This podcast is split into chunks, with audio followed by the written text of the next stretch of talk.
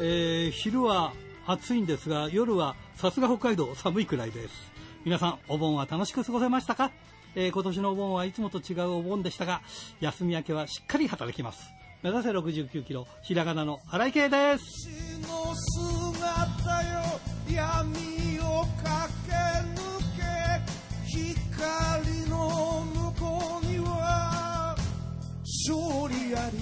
えー、今年のお盆はね、珍しく休めたんですが、えー、こんな時期なので、誰とも会わず、強いて言えば墓参りに行ってお墓の補修をしたくらいなんですよ。えー、貧乏暇なしならぬ、時間があっても行けるとこなし。悲しいですね。えー、ですが、今週も元気に張り切ってまいりましょう。まずはこちらからです。汗と涙洗い流し一つ一つ噛みしめながら戦う敵は己だけチャンピオンベルトだけじゃない大事なもの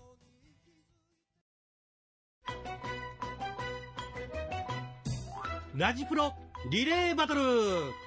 えー、今週のリレーバトルは 2AW 笹村あやめ選手からマーベラス新藤美琴選手へのバトンタッチです。さあ、今日のゲストはこの方です。新藤美琴選手です。こんばんは。こんばんは。よろしくお願いします。はい、よろしくお願いします。ちょっと初めてお話をさせていただくんですが、はい。えー、今デビュー2年目ですか？はい、8月8日で2年目に2周年を迎えました。おめでとうございます。ありがとうございます。どう ?2 年、2年間やってみて。デビューした時は、うん、もう毎日が、毎日が、もう毎日の練習、そして試合が、うん、もう、ど、な、もう、パニックでした。でも、まあ、2年経って少しは、上上達っていうんですかね。うん、周りのことが周りのことが見えるようになってきた。はい、はい、なってきました。まだまだですが。ああのね、2年前っていうと、はい、あの北海道で札幌大会があったじゃないですか、マーベラスはい、ありました。あの時はいたの？はい、いました。ああ、そうか、あの、ちょうど事件が、事件があったんだよね。そうですね、ちょうど事件があった時ですね。でも全国で取り上げられてね、すすきので、はい、大変なことがあって、で、はい、長屋さん怪我しちゃってみたいな、そうなんです指の骨折ったかなんかしたんだよね、あれね。そうです。骨折、小指を骨折されました。あの時に周りに3人か4人レスラーがいたっていう話だったけど、その時自分たちはホテルで、うん、あ休ませていただいてたんですけども、はいはいはい、先輩方があの近くにいらっしゃってまして。じゃあ、その時は、はい、あのまあ、直接は見てなかったということで。はい。でもなんか、衝撃の札幌大会だったんだね、でもね。はい。朝起きたら大変なことになってました。なるほどね。あのね、はい、新藤選手ってなんでプロレスを目指したの？自分は、あの、マーベラスプロレスの社長でもありますが、八重千草さんのプロレスを見て、うんなんかリングの上で遠リングの上でお客さん周りにいる人方を喜怒哀楽という感情をすごい引き出す方なんですけどもえー、でも長長屋さんがさ、はい、プロレスやってたっていつ頃、長屋さんがプロレスされてたのは2005年までプロレスラーされてまして。2005年どこでやってたんだろう？えっとガイアジャパンというあガイアで、はい、ガイアでやってた頃なんだ、2005年って。はい。そうか。じゃあそれ。はまだその時はしょあ4歳でした。その時見てたの？それ見てないです。その後の映像とかを見たんだ。そうです。あの、携帯で、YouTube で初めて長屋さんを見ました。じゃあ、その、もっと若い頃の全日本女子とか、いわゆる全女でやってたとかっていうのは知らないんだ。生まれてないです。ああ、そうだよね。でも、YouTube とかでそういうので見たりとかはしてないんだ。はい。あ、いや、見てます。長井さんのことを知ってからは、いろいろ調べて、見てます。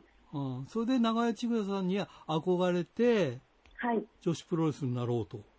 はい。それいくつぐらいの時？えっと、最初にプロレスラーになりたいと思ったのは小学4年生の時で。うわそんな時から夢を諦めずずっとやってきたんだ。はい。おで、一度高校に入学したんですけども、うんうん、やっぱり早くプロレスラーになりたいっていう気持ちが強くなってきて、うん。うん、えっと、3ヶ月高校行ったんですけど中退しまして、うん、16歳の秋にこちらに、えー、千葉の方に来ました。お父さんお母さんよく許してくれたね。高校は出てほしいというふうに言われたんですけども、うんうんまあ、やりたいことなら、一生懸命できるならいいよというふうに言って理解があったんだね。はい。でも、プロレスラーになるためにはさ、いろいろ体を鍛えたりとか、はい、なんか運動したりとか、いろいろしなきゃいけないじゃない。はい。その、前段階の準備でなんかそういうことやってたりしたの？いえ、特には。特にないんだ。はい。部活をやってたくらいですかね。部部活何やってたの？全く関係ないんですけど、バスケ部です。ああ、でもまあ、運動だわね。はい。うん、まあ関係ないっていうか、関係はないけど、もう派手に動くし、すごいやっぱりエネルギーを消耗するしね、やっぱり持久力も必要だからね、まあまあね、はい、うん、そうか。じゃあ、そういう意味では憧れの人の、その、まあ、マーベラスに入るっていうのが、じゃあ、あの、こう憧れっていうか夢で、そこを実現したわけだ。はい。あ、よかったね。はい、ね、よかったです。憧れの人の団体の中に入ってね。はい。うん、その辺どうなの？長屋さんは評価してくれてんの？長屋さん。うん。あなたのことをどういうふうに評価してるの？ああ、どうですかね。うん、でも、あまり褒められることはないです。でも、はい、まあ、あの、限られた人数がいて、その中に入れたってことだから、はい。やっぱりそれは選ばれたわけだもんね。はい。褒められることはあまりないんですが、うん、すごくしっかりと見てくださってます。その選手一人一人をしっかりと見ていただいてます。ね、はい。やっぱりね、大スターだからね、彼女はね。はい。うん、そうだね。でもまあ、そんな中ね、今年は大変だったでしょ、コロナで。まあ、今も大変なんだけど。そうですね。興行ができなかった日もありますし、うんうん、まあ、今、興行はできてるんですけども、うんうん、えー、ソーシャルディスタンスで入場制限とか、やっぱりしてますね。ねそれで例えばね、はい、先の興行だって決まってても、誰かが熱出したりとかね、はい、しちゃったら、アウチだもんね。はい。うん。いや、でもこんな時期、例えばさ、なっちゃったらかわいそうだよね。そうなんか犯人のようになっちゃってさ。はい。ねだってそれは誰にでもなる危険性あるもんね。はい。うん、なので、自分たちはしっかりと、あの、うん、今自分は寮生活をさせていただいてまして、はい、選手ほとんどの選手、選手で住んでます。ああ、他の人とね、接触しないようにね。はい、そうです。うん。いや、だからこの難しい時代を、まあ今経験してるんだよね。まあそれもいい経験にはなるとは思うんだけど、今は、はい、今は今で大変だよね。だからね、思うようにいかないっていうのね。でも、できることを見つけていったり、増やしていったり、うん、会社も、あの、一緒にやってくださってるので、うんうん楽しくやっております。ああ、よかったよかった。あの、はい、まあ、試合できない間いっぱいあったんだけど、何を、はい、何をしてたの？その試合できない間は。毎日練習はありました。うん。それは、まあ、あの、自主練じゃなくて、まあ、みんなでこう、一緒にやろうとかいう感じで。はい。寮生で毎日練習はしております。ああ、いや、いいな。でもそういう感じがね。はい。だから、そういう感じが、こうなんか後でそのちゃんと力になってくるんでしょうけどね。そうですね。あの、えっと、道場がある団体が、うん、全部の団体が道場があるわけじゃないので、はい、自分たちはありがたいことに道場、そして寮を作っていただいたので、うん、毎日練習ができました。そうだよね。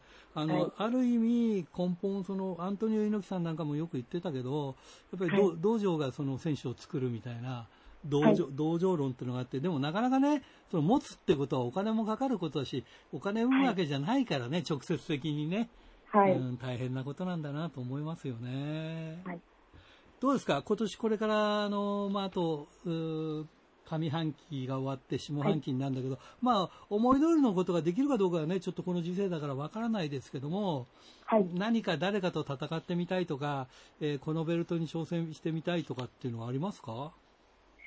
そうですね、自分は、えー、先輩に、うん、先輩、勝ちたいとかは、勝負なので、勝ちたいは当たり前なんですけども、うん、勝ち負けというよりかは、うん、見てくださるお客様を満足してお家まで帰っていただけるように、うんなプロレスラーになりたいと思ってます。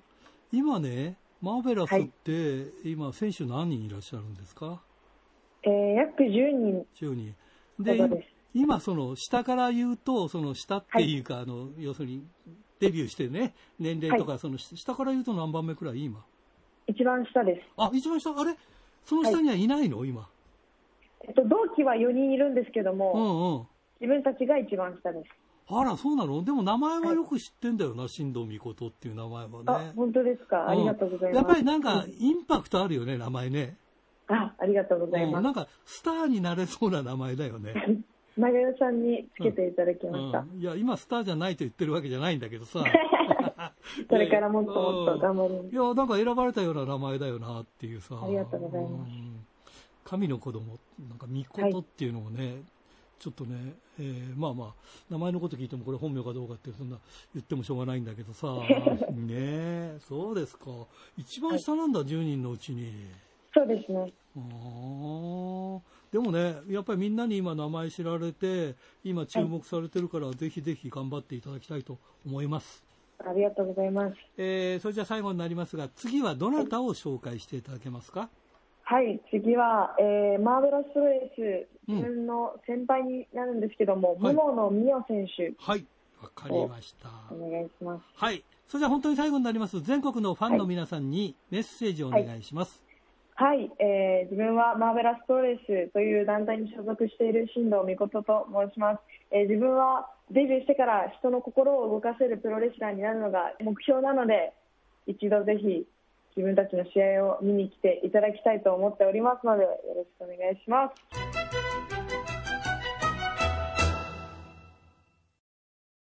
はるひはい、こんばんは。よろしくお願いします。よろしくお願いします。まあ、先週、あの、うん、まあ、戦ったことが、やっとシュープロで見ることができまして。でも、でも、ひどくないですか？何が？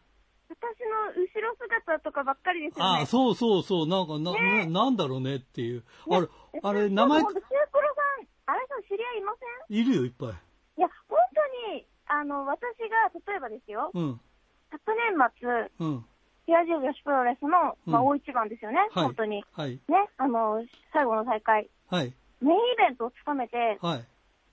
差別ですよ。ね、XR、うん、あのベルトの防衛戦をしたわけです。はい。残念ながら負けましたけど、うん、メイン務めたのに、うん、記者さん誰も来なかったですからね。あら本当に。ひどいね。わかりますよ。限られた記者さんの数だから、うんうん、で行かなきゃいけない大会が他にあったら、うん、まあ、どうしても別に行ってしまうっていうのはわかりますけど、うん、ね。なんだろう、本当に、頑張っても頑張っても雑誌には載らないって、なんでですかね。あの、カメラマンもいけないんじゃない？やっぱり。なんで？まあ、それもあると思います。ねえ、はい、いや、たくさん撮ったんだろうけど、そういう、そこを選んでるんだね。うん。誰だったん、カメラマンは。ええー、わどうだろう、シュープロさん、カメラマンまではわかんないですけど。うん、うん、で、あの、去年、1年前にベルト、私たちが撮ってるわけじゃないですか。はい。その撮ってる時も扱いはそんなに良くなかった気がします。何なのこれ。何なのこれ。いや、私あの、ね、ここ15年のうち、うん、えっ、と、10年くらい、うん、シュープロに一番乗らない女子プロレスラーってネタにしてたんですけど、うん、あくまでネタで言ってたんですよ。うん。これ本当になりかけてるじゃないですか。やばいな。ねえ、うん、頑張っても頑張っても報われないのはちょっと考えてんですけど。やっぱり実力で頑張るしかないな。何何実力がないみたいな。ちょっとやめてください。頑張ってますよ。わかりました。ちょっと、はい、言っとくわ。春日が言ってたよって。はい。いい写真載せてください。はい。わかりました。私たちが言ったコメントで使われたのって、うん、私と誠の今後について、うん、春日は、なんか、熟年離婚しませんっていう一言だけですああ、そうそう、書いてあったね。まあ、まあ、いいコメントだなとは思ったけどさ。まあ、なことは言わなきゃって分かってますけど、うんうん。やっぱそこなんだなっていうのは。ああ、なるほどね。うん。うん、はい。そうですか。はい。はい、ということで今日、今日はどんな話題を？今日はですね、あの、あれさん、まあ、この新型コロナが流行してから、うん、外食とかって結構してます？あ僕はね、全然変わらずしてます、うん、あの。僕は外食関係の仕事が多かったりとかするから、はい。やっぱりしてやんないと、しないと、やっぱりお互い助けにならないじゃないですか。まあね、そうそうね。そういう部分で、はい。うん、してます。いっぱい。あの、はいはい。ホテルのビュッフェとか行ってます？あ、それはない。なんとなくそこまではいけない。なるほど。うん。やっぱりね、その、かなりビュッフェっていうスタイルが変わってきてるって話は聞いてたんです。うん、一番最初にね、うん、札幌でこう潰れたようなそのレストランみたいなところ、そのビュッフェスタイルのレストランが、食べ放題ビュッフェスタイルみたいなところが、一番最初に潰れてましたね。やっぱりやりにくいですもんね。うん、やりにくいやりにくいね。ね接触せずにあれをやるってのは結構大変だなと思って。で、ホテルのビュッフェっていうふうに一番ね、今最初に言っちゃいましたけど、うんうん、私が行ったのは、うん、知人に連れてってもらったしゃぶしゃぶ屋さんなんですけど、はい。で、そこってあの、自分で、お肉は、うん、あの、注文して持ってきてもらうスタイルなんですけど、うん。野菜とかに関しては好きなものを自分で取っていいっていう形なんですよね。はあはあ、でおそらく、まあ、休業要請とかが出てたりとか、うん、ビュッフェがまずいんじゃないかって言われたときは、うん、もしかしたらやっていなかったのかもしれないですけど、まあ普通にやってて、うん、でも、でもやっぱり形が変わってました。ああ、そうだろうね。うん。あのね、あのはいはい。回転寿司があるんだけど、はい。今回転寿司は全部回ってないんだよね。一切回さないんですかそう、だって回したってそれ取らないじゃない。あ、まあ、そそうですよね。うん。だからあの、なんていうの、あの、こう、特急レーンっていう、あの、こう、そこに行くやつはあるんだけど、はい、ありますね。その、自分のところに来るやつはあるんだけど、その回ってるやつを取るっていうのはないから、だからあの、レーンを作ってる会社とか大変なんじゃないかなと思っちゃうよね。そうだわ。もしレーンが止まっちゃったとしたら、ぶっちゃけ使えないですからね。うん。だから、変わるんだわ。回転寿司じゃなくて、今度は回らない寿司になるんだわ。世の中むしろ回転しないお寿司の方が安心だわって言ってきてそう、そういうふうになってくるんだね。だから世の中ね。うん。私が行ったしゃぶしゃぶ屋さんは、うん、野菜のとこは自分で取れるんですけど、うん、一回一回、うん、薄いビニール、なん手袋をはめて、うん、で、野菜取って、うんで、そこの共同スペースみたいなところにいる間は必ずマスクをつけてくださいっていう形でしたね。うん。っていうので、なるべく接触を避けてはいたんですけれども。なんだか簡単だったのが難しくなっちゃうよね。まあそうですね。で、さらに言うと、うん、このビュッフェっていうのを完全にやめて、うん、野菜でも何でも、うん、みんな言われた通りに、あの、店員さんが届けるって形にしたら、おそらくこの値段ではやっていけないんだろうなって。ああ、なるほどね。人件費とかが馬鹿にならないですからね。なんてことを思いながら食べてました。いや、いいな、でもな。いろいろ変わってきますよね。しゃぶしゃぶなんて、ここ数年食べてないよ。でもあれさん、食べ放題ってところからしてリーズナブルですよ、もちろん。ああ、そうかそうかそうか。はい。それでも羨ましいな。一緒に行きましょう。ね、今度ね。はい。うんと最近あったことといえば、はい。私、あの、いびきを書くんですけど、うんうん。新井さん書きます？書く書く。自分のいびきで起きることもある。あ、一緒です。うんうん。で、あの、家だと、うん、自分のいびきで起きるのが、うん、2、2、3回で最終的に自分で寝るんですけど、うんうん、やっぱ外だと、うん、あ、いびきかいてるっていうのに敏感になって、はいはい。10回ぐらい起きちゃうんですよね。ああ、そうなるね。結局寝落ちはしないっていう。ああ。感じだったんですよ。うん、で、今日はあの、まあ、美容室的なとこに行ってきまして、うん、ほとんど寝ないで行ってしまったものですから、うん、見事にその状態になり、最終的に、そう、美容師さんとかの周りのお客さんにまで謝り倒して帰ってくるっていう。本当に。何しに行ったんだねえ、困ったもんで。むせちゃったよ、本当に。なんかね、いびき治る方法とかいろいろ調べてたんですよ。うんうん、そしたら、あの、よくある、うん、口開いてるといびきか？くからって言って、口にテープ貼る。ああ、はい。とか聞いたことあると思うんですよね。はい、ああります、あります。それ以外に、すごい気になるのが、うん、なんかね、歌を歌うっていう、うん？歌を歌うっていう、なんか、いびきを治す方法があるらしくて。それさ、起きてる時に歌を歌うってこと？なんかね、いびきに悩む人のための特別な歌のレッスンがあるんだって。本当かよ、それ。あれさん、私騙されてるかな？いや、わかんないわかんない。いや、なんとも言えないけどさ、でも、嘘っぽいよなっていうさ。ね毎日3時間歌を歌うことで、いびきが軽減し、無呼吸症候群も改善されたという研究結果も発表されていましたそうです。そういうのはわかるかもしれない。無呼吸なんとかとかね。うん、はい。なんか要するにその疲れちゃえっていう、疲れちゃえじゃねえけど、疲れたらもっといいろいろ面白いんですよ。うん、その、無呼吸症候群を改善するっていうために、うん、いびきを治すっていうために使う手段として、うん、下半身のむくみを取るとかもあるみたい。へあの、足を締め付けるフライトソックスっていう、うんうん、ね、あの、締め付ける靴下あるじゃないですか。あれを履くことによって、いびきが軽減するとかもあるらしいです。なんだろうね。不思議。いや鼻と口の出来事なのにね。そうなのね。歌歌えとかね。そうだよね。わけわかんないですけど。どどっか、どっかをやると、どうにかなるという感じの話なんだよな。新井さんに試してみてくださいって言おうと思ったんですけど、うん。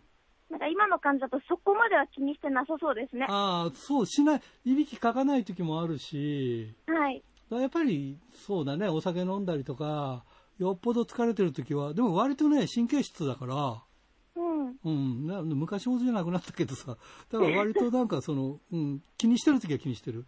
だから。気にしてるとき、じゃあ気にしてるときに、うん、ぜひあの、そのいびきの歌っていうのを調べて、はい。やっていただいて。わかりました。実験台になってください。ぜひ研究成果をお見せしたいと思いますはい。はい。今日はどうもありがとうございました。はい。ということで、また来週よろしくお願いします。お願いします。ドクター。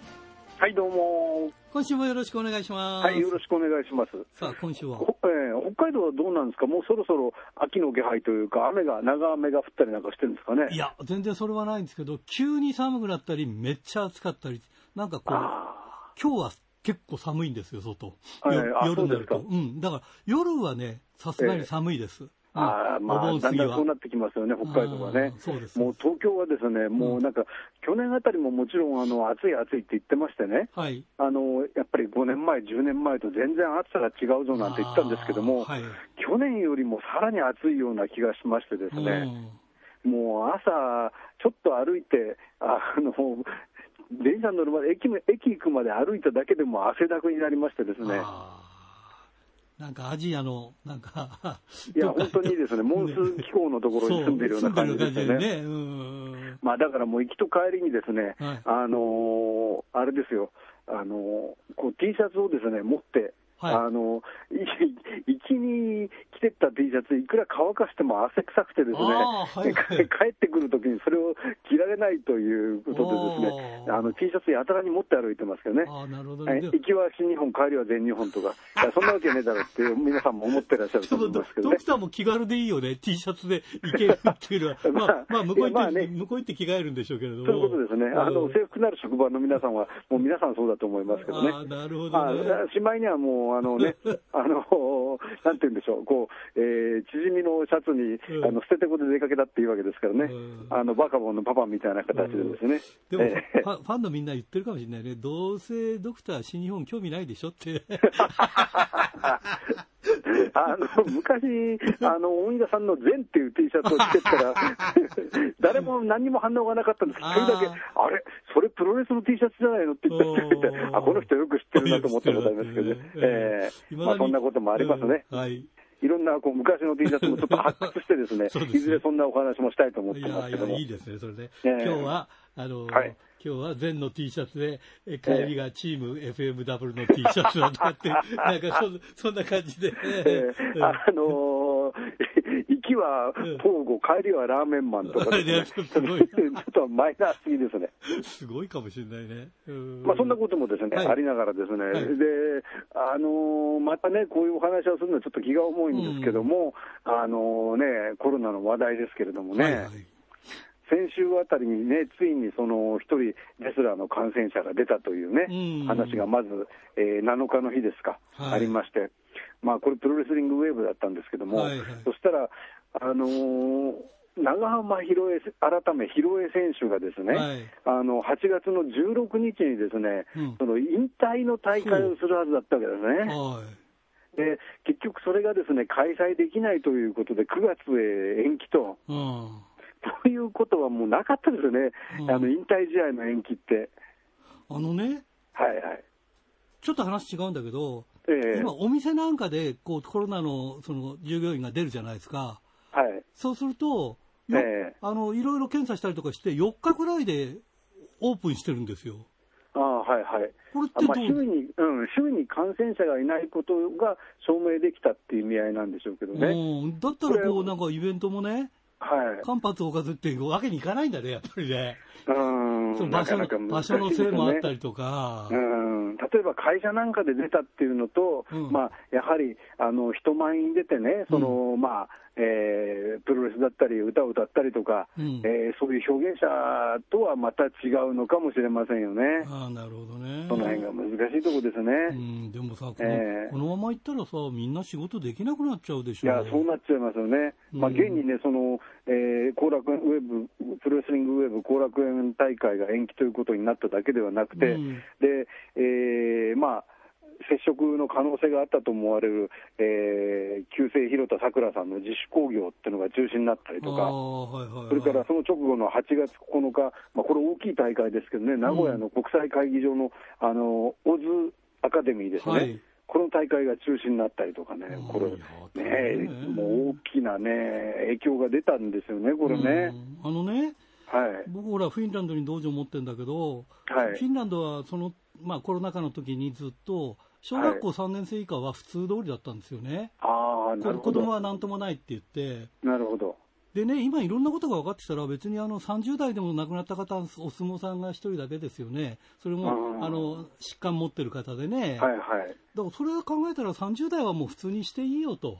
あの、うん、ただその、それ以上上の人と接触しないようにとか、なんかそうしていかないと、ウィズコロナにならないし、社会、えー、社会動かなくなりなりませんかね、どうですかね？本当ですね、だけどなかなかね、これも難しいところです、まだわからないことが多すぎるってことなんでしょうかね。うん、ただ、えー、こうやって仕事がなくなってくると、みんないろんなところで仕事がなくなってくると、どうやって生活を立てるんでしょうか？いや、本当ですね。ね。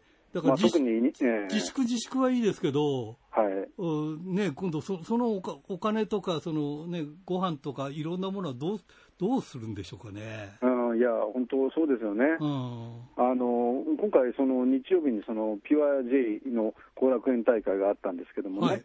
まあ、これはあの濃厚接触あの感染が分かったレスラーの方との濃厚接触者はいなかったということで、大会自体はあったんですけども、はい、直前にあのクレア選手っていうあのピュアジェの若い選手が微熱があったということで、はい、一応念のため、えー、欠場と。うんいう形になったりとかですね。まだいいですけどね、まあ、その欠場だけで済めばね。えー、えー、まあ、結果が出るまで、その、うん、まあ、えー、待たなきゃいけないということで、あ、ね、の今度、まあ、次の日曜といいますか、今日ですか、の大会には、うん、えー、出場するということですけどもね。なるほどね。まあ、だけど、それからあれですよね、なんといってもそのびっくりしたのは、8月のその13日にあの発熱者が出たということで、ついに新日本が。あね、宇和島大会を中止したとか、うん、それから15日にあのスターダムですけども、これもあの1名、まあ、こっちは、ね、熱だけじゃなくて、陽性者が出たということで、当日になって中止したとね、いや、これ、大変だったろうと思いますね、現場はね。うん、でも、当日になって、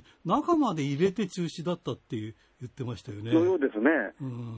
あのリングこう作ってあって、お客さんが入ってるところで、どうも、その本日は誠にどうもっていうこうアナウンスがあったらしいですよね。なんだかなっていう感じもしないでもないですけどね。だからこれからね、状況によってはこういうケースも出てきてしまうということなんでしょうね。そういうことなのかな。えー、だけどね、このままいったって、はい、多分ならないっていうことはもうどうにもならないから、はいはい。ねそのままいったらもうダメでしょう。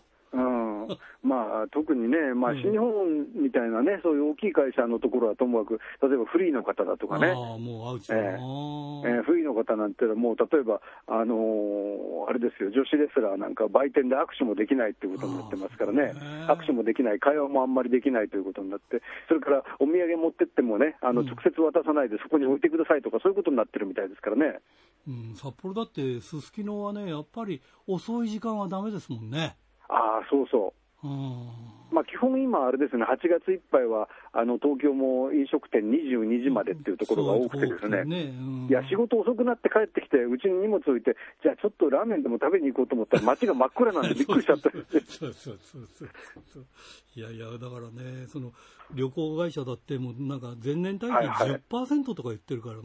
はいはいね、これからどうなっていくのかっていうかね。プロレスの番組じゃないみたいな話になってるね。あいや、本当、プロレスの番組の、プロレスの話じゃないみたいですけど、だけどやっぱりね、これからね、その、誰も経験したことのないね、はいその今までプロレスが経験したことのない世の中を渡っているってことになりますから、うん、まあ、それこそその、まあ、言葉で言えばウィズコロナとかっていうのかもしれないですけども、そのえー、歩きながらあの一番いい方法を見つけていくということになってしまうんでしょうね。うん、だから少しずつだけど、その免疫療法っていうか、なんかね、あのただ耐え耐えててもねだどう、どうやったらならないかっていうのが分かんないからね、手に負えないですよね。ね。えー、だから本当はあれですよね、その感染した人がいたら、どの人がどういう状況で感染したかっていうことをちょっと分析してほしいんですよね。そうですね。ででこういうふうになってますって、だって中国なんかは、もうあのなんかビルごとを感染しないように全部シャットアウトしてもなったっていうんですよ、ね、あらしいですね。うんうん、だからどうやったらそうなるのかっていうね。うん、だからもうあの本当に感染者の数だけじゃなくてね、分析がもっとして、ね、我々に教えてほしいなというところは正直ありますよね。数だけ上げたってずっと増えに決まってんじゃんっていうさ。うんあのね、ね、やっぱりあの医療機関にはあの保健あの地元の保健所からあの昨日の速報値は何人ですっていうのがてくるんですよね。あなるほど。えー、で、うん、まあだけどもね、そ数だけじゃなくて、その実際の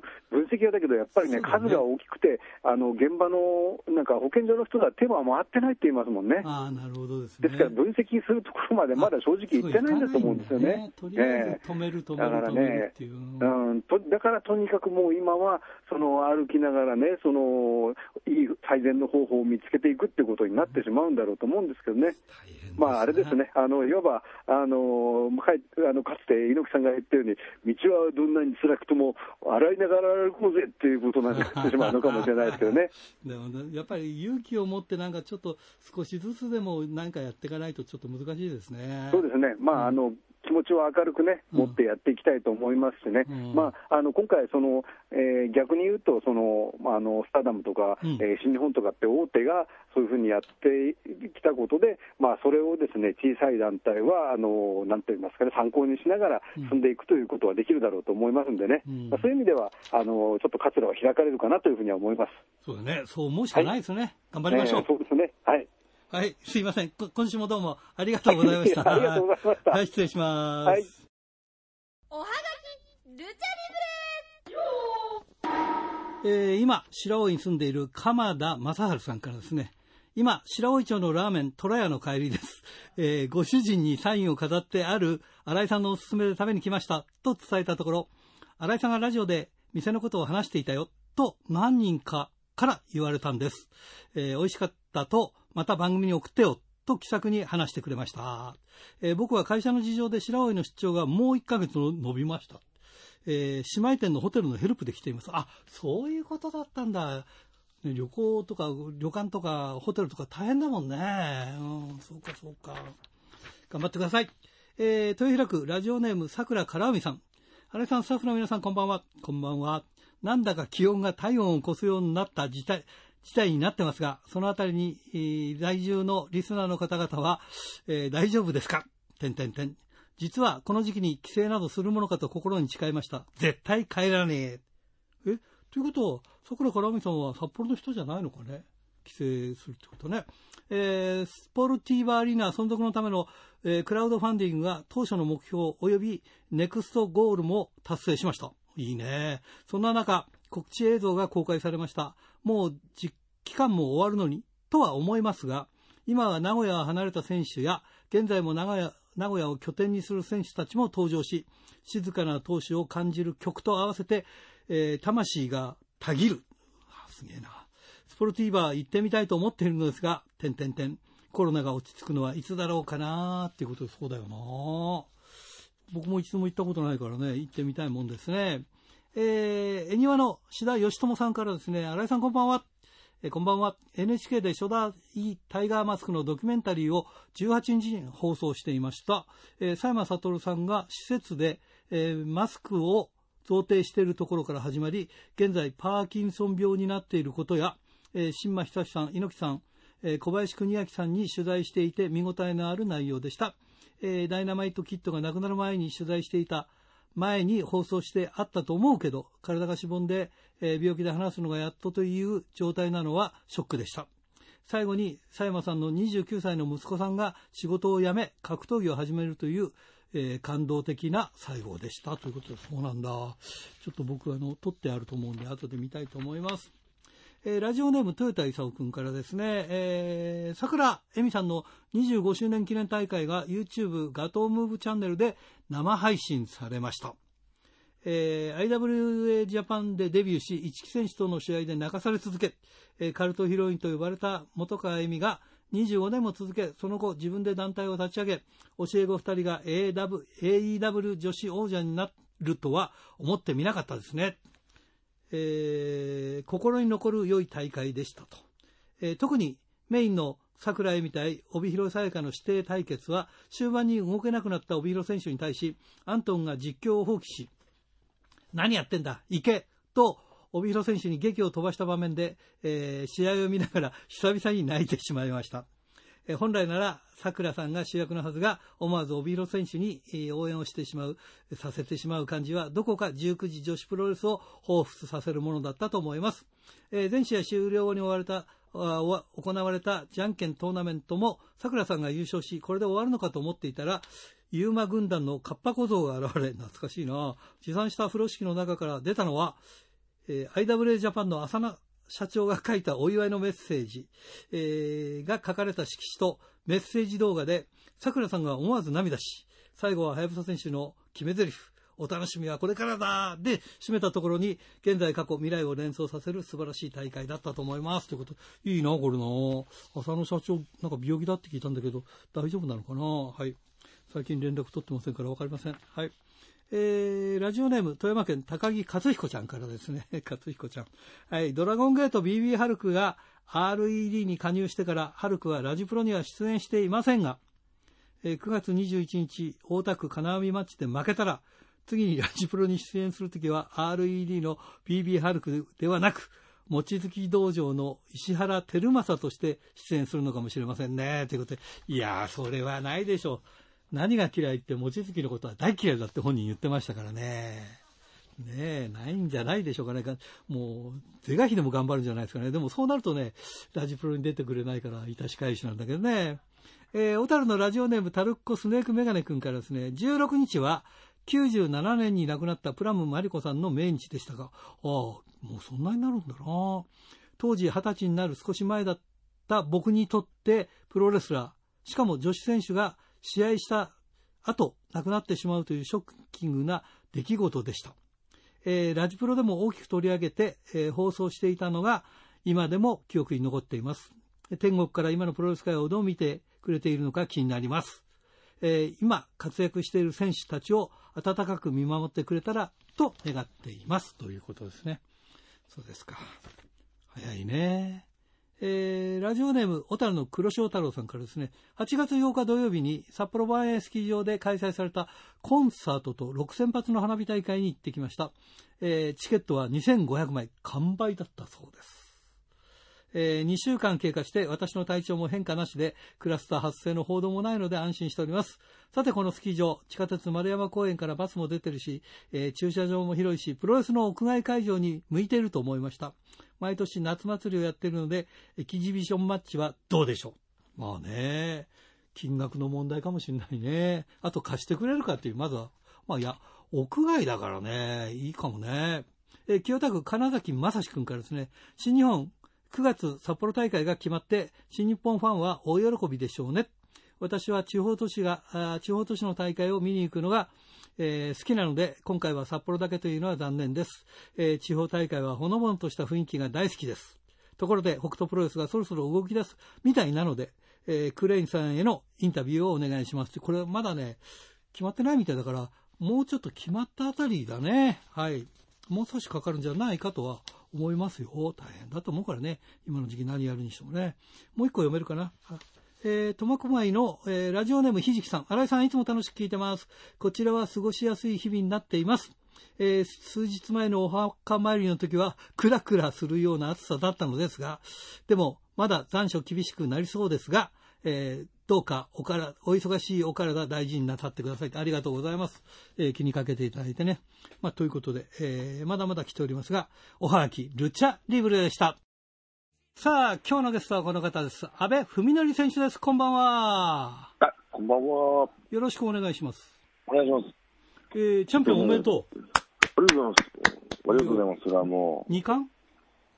いや、それがちゃっかりそうなんですよ。ねえ、すごいね。いやいや、もう、いや、そうなんですよ。俺はストロノーツがこう大ファンだからよかった、非常によかった。いや、もうそれはもう本当にありがとうございます。いや、それでまあ、あの、まあ、いつも言ってるけど、有形のような戦いが、はいはいはい、好きで、なんか、ななんかいいよなっていう、こう、こう、はい、バチバチな感じもあるしさ、とかさ。いや、もうそれはもう、そんな試合でした、本当に。大変だったでしょ？なんかあれ。大変でしたもん。額からは、いやもうね、まずですね、割れてるし。挑戦表明をした段階でですよ。うん。挑戦表明をした段階で、なんか頭から血が出てきたんですよ。なんだろうね、それ。それってさ、はい、余計なことをするからじゃねえの、なんか野村が、のなんか野村もね、うん、なんか野村がなんか挑戦表明させてくださいって言ったんですよ。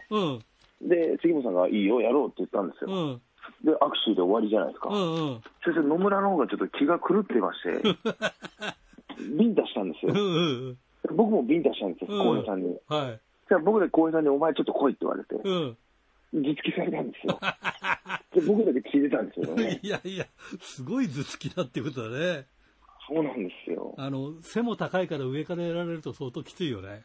いや、もう僕、頭がどんどんはげちゃって、浩平さんのおかげで、ちょっと頭がすごい、頭にラインみたいに入ってるんですよね。あでも、あの、関本選手も、なんか史上一番痛い挑戦表明だったって 言ってたけど。でもそう、そうかもしれないですね。謎ですよね。とか、いいよって言ってるのにこっち暴力するったわけですから。そうだよね。はい、いや、でもどう？もう、えー、アストロノーツあの、組んでどのぐらい経ったっけ ?2 年半 ?2 年、2年半とかですね。はい。ああ、ねえ。やっとなんかその形が残せたという感じですか？そうですね。あの、ずっとやってきて、うん、まあ正直初め組んだ時は、うん、なんか本当にすぐ行けちゃうだろうって変にちょっと思ったとこもあって、正直、いや本当に勘違いとかしてて、でも世の中は本当にそんなプロレスなんか優しいもんじゃなくて、うん。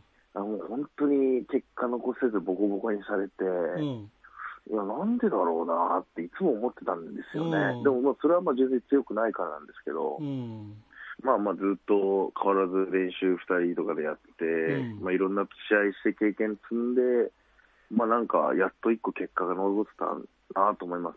うんまあ、はい、さっきの話じゃないけど、澤選手譲りのね、やりすぎくらいがちょうどいいっていうのが、なんかぴったりな感じだよね。まあでもやりすぎましたね、ちょっとね。やりすぎた。やりすぎました。やりすぎた。でもなんか、はい、うん、はいはい。あのこういう形でね、まあ、チャンピオンになったから、どんどんこう、はい、いろんなところの人たちがね、挑戦に名乗りを上げると思うんですが、まだ動きと,、ね、動きとしては、なんか自分たちが逆にどんどんどんどんあの受けていくそうですね、やっぱなんか、なんかその、うん、自分たちのスタイルというか、性格になんかどしっと構えてるようなタイプではないと思うんで、うんなんかベルト持ったからってこうちょっとなんていうんですか偉そうにふんぞり返ってるようなタイプではないのでこうこっちからこうどんどんね仕掛けていった方が、うん、なるほどね、はい、うん、あの近くでは、えー、最強タッグが始まりましてそうです。はい。9月14日ですよね。あのアストロノーツで、ね。はい、大谷慎次郎青木優也組、はい、これどどうですか？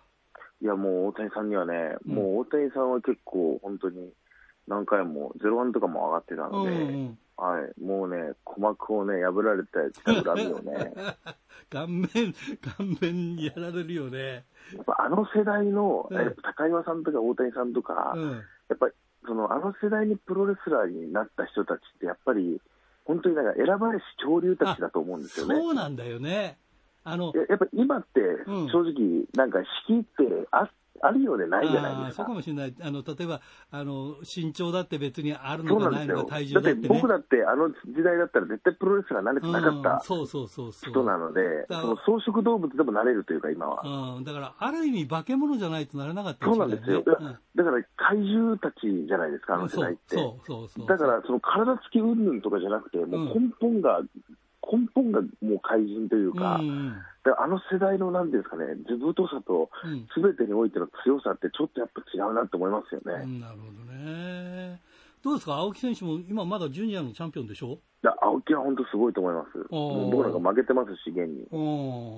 なんか何でも貪欲でに、何でもできちゃうというか、うん、はい、なんかすごいんですよね。なんかレスリングしたいってやってんのかなと思いきや、ぴょんぴょん跳ね始めたり、なんかななんでもできるんですよ。あ本当おあれ、すごいんですよ、あれ。あでもなあの、僕らもそうだけど、なんか、あって気がついたら青木選手がチャンピオンになってたみたいなさ、なんかすごい,、はいはいはいはい、すごいぞ、すごいぞって言われてきたわけじゃなくて、あれそうです、ね、あれよ、あれよって実力が後から気づくようなタイプなんですね。なるほどね。みんなが、うん、多分そんなに名前がない頃にチャンピオンがなって、うん、いい試合続けて、こう、あの、そういう感じですもんね。うん今回はトーナメントでね、トーナメントだから、誰に勝てばっていうのは別になくて、一戦ずつ勝っていかなきゃいけないから、まあ、そうですよね、この人たちがライバルだっていうのもないんだろうけど、でもすごいね。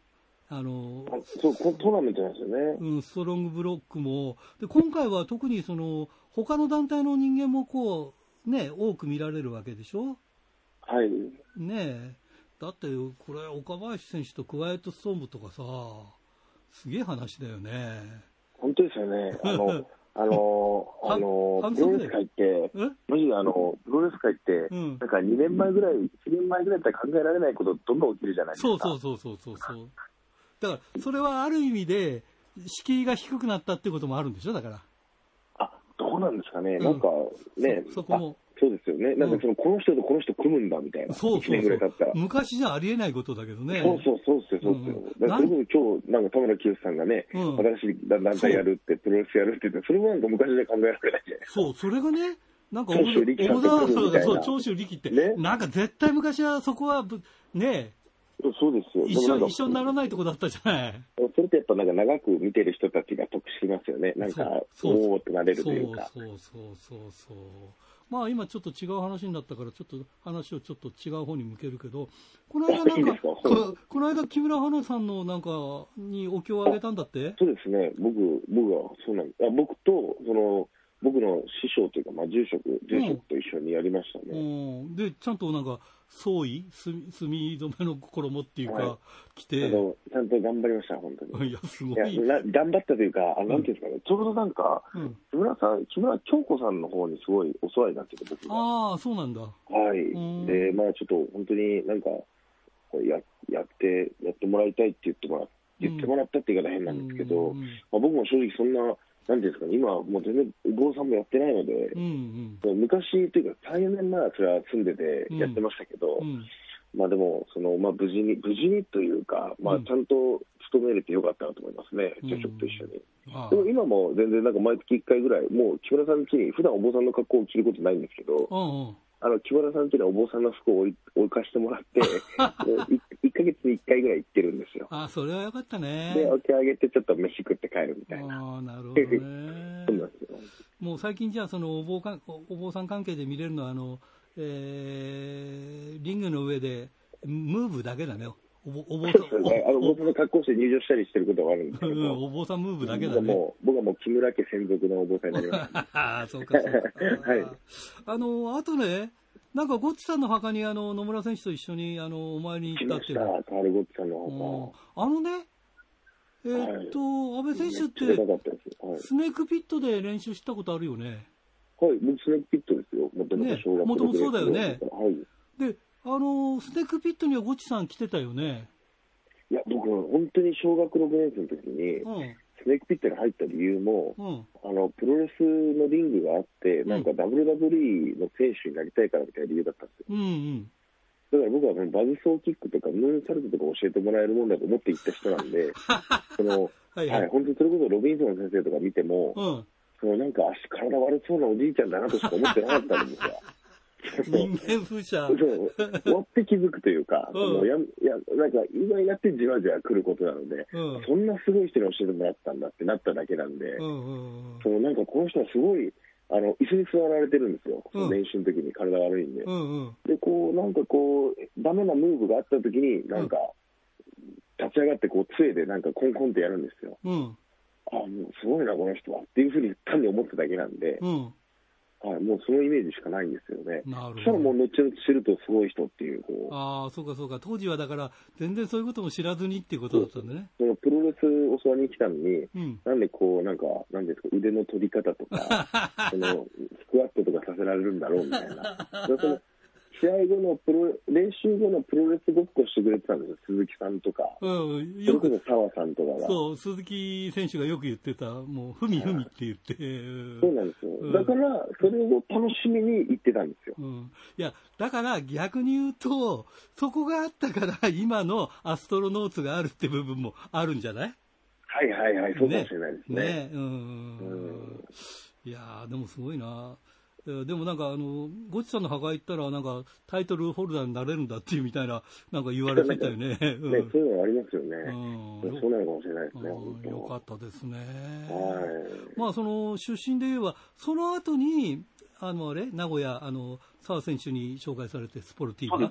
はい、そうです。で、まあ、先週なんか、こう、あの、メールで来てたんだけど、えーはい、ファンのみんなが、やっぱ、あの、いや、名古屋の人たち今すごいなって、あの例えば入江選手が今度あの挑戦するでしょ？そうなんですよ、ね、だから今度あの、偶然今、名古屋から出た4人が、うんうん、なんかシングルの4人チャンピオンなんですよ。よ4人っていうのは？えっと、僕、うん、で全日本の岩本浩二。岩本選手ね、はい。はい、あと、えっと、杉浦徹ってフリーダムズの。フリーダムズ。今あの、キングオブフリーダムズチャンピオンなんですよ。うんうんで、今、あと入江さんが OWE ってところのチャンピオンなんですよ。そうだよね。だからその4人でタッグマッチしたら面白いんじゃないかと思って、すごいな。今度あの、名古屋でその4人で試合するんですよ。これ4人ともスポルティーバーなの ?4 人とも、いや、名古屋生まれなんですよ。名古屋から出てるんです。で、結局みんなスポルティーバー使って、スポルティーバーで毎週試合してる人たちなんで。今度さ、DDT の、はい、あの、副社長になった秋人選手？秋人さんもスポルティーバーなんですよ。そうだよね。そうです、そうです。だからすごいよなっていうか、その、名古屋勢が今、ここに来てそうなんですよ。ねえ、でもこう、それで、だから名古屋の勢いを見せるために、その工業をややろうとしたんですよ、みんなで。あはい、で、こう、僕、一番下なんでいろいろ動いてオファー出したりして、うんうん、その席とかも今コロナなんで45席なんですよ。あはいはい、で、どう考えても、この人たち集めて、もう全然、全然、あの今ちょうど本当8時に、さっきあの、あの受付開始したんですよ、予約を。うん、そしたら本当に本当にすぐ売り切れたんです、45席。そりゃそうだろう。でも、ね、あのどう、どんなに売り切れようが、もう赤字なんですよ。そうだよな。どんなに売り切れても赤字なんですよ、小屋代出して、えー、ギャラ出したらもう全然ダメだよね。もう、シングルのね、チャンピオン集めるもんじゃないですね、本当ね。そうだね。あの、一人10万くらいでやらないとだめかもしれないね。ね、もうだめですね、450万とかっていう世界なるべくこう、リーズナブルな値段にしたんですよ、チケットが。ああ、それ、ね、べきじゃなかったですね、本当ね。はい。いや、でも、あの、ぜひね、今年ね、あの、はい、ベスト、なんかチャンピオンなんとかとか選ばれたらいいね。あ、そうですね。こんな時、いつまであるかわからないですからね。うん、年末年末にね。乗じていきたいですね、本当。そうだね。うん、もうちょっと、ラジプロさんも私たちにちょっと投票していただくっていう、こう、そう、応援しますよ。癒着、癒着してください、ちょっと。で、あの、ファンのみんなにもね、えー、ぜひぜひ投票してもらって っていうことで。癒着しましょう、癒着ね。うん、はい、ということで、ぜひ頑張ってください。はい、いつもありがとうございます。気にかけていただいて。いえいえ、えー、野村選手にも話聞こうと思ったんだけど、彼無口だから。ね、そうですね、確かに。はい。すぐもう、いや、一生懸命ですけどね、結構。一生懸命なんですよっていう、なんか、だからさ、まあ、安倍選手にちょっと聞いてみました。まあ、いずれまた、あの、野村選手の話聞きたいと思います。全然、二人でね、なんかやりますよね、みたいな。ということで、本当に最後になります。全国のファンの皆さんにメッセージをお願いします。はい。えっ、と、本当に皆さんのもの応援のおかげで、あの我々アストロノーツが本当にタッグチャンピオンになりまして、あのこれからその、そのもっとあの応援してよかったなって思えるようなことどんどんやっていきたいと思いますので、どうぞこれからも応援よろしくお願いします。いつもありがとうございます。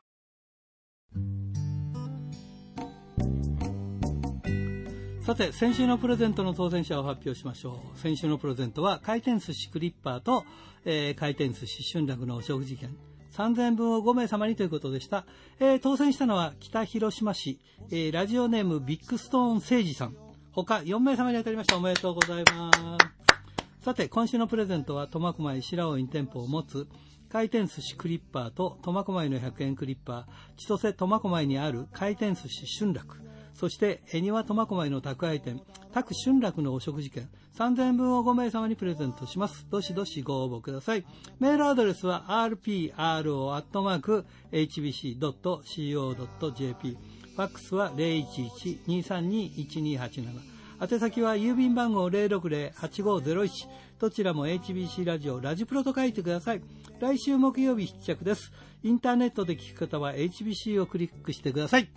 さてこの間大日本見たんですがもうずっと昔の遠い話のような感じになってますが、いや、早くプロレスが、まあ見たいもんですね。でもね、なんかあったら困るよね。また熱が出たらとかって中止になっちゃうけど、もう新日も大丈夫かなって。ね、大きい大会だからね、中止になったら大変だろうし、まあ頑張っていただきたいと思います。ということで、いつものようにお相手は、ひらがなの荒井圭でした。じゃあまた来週まで、さようなら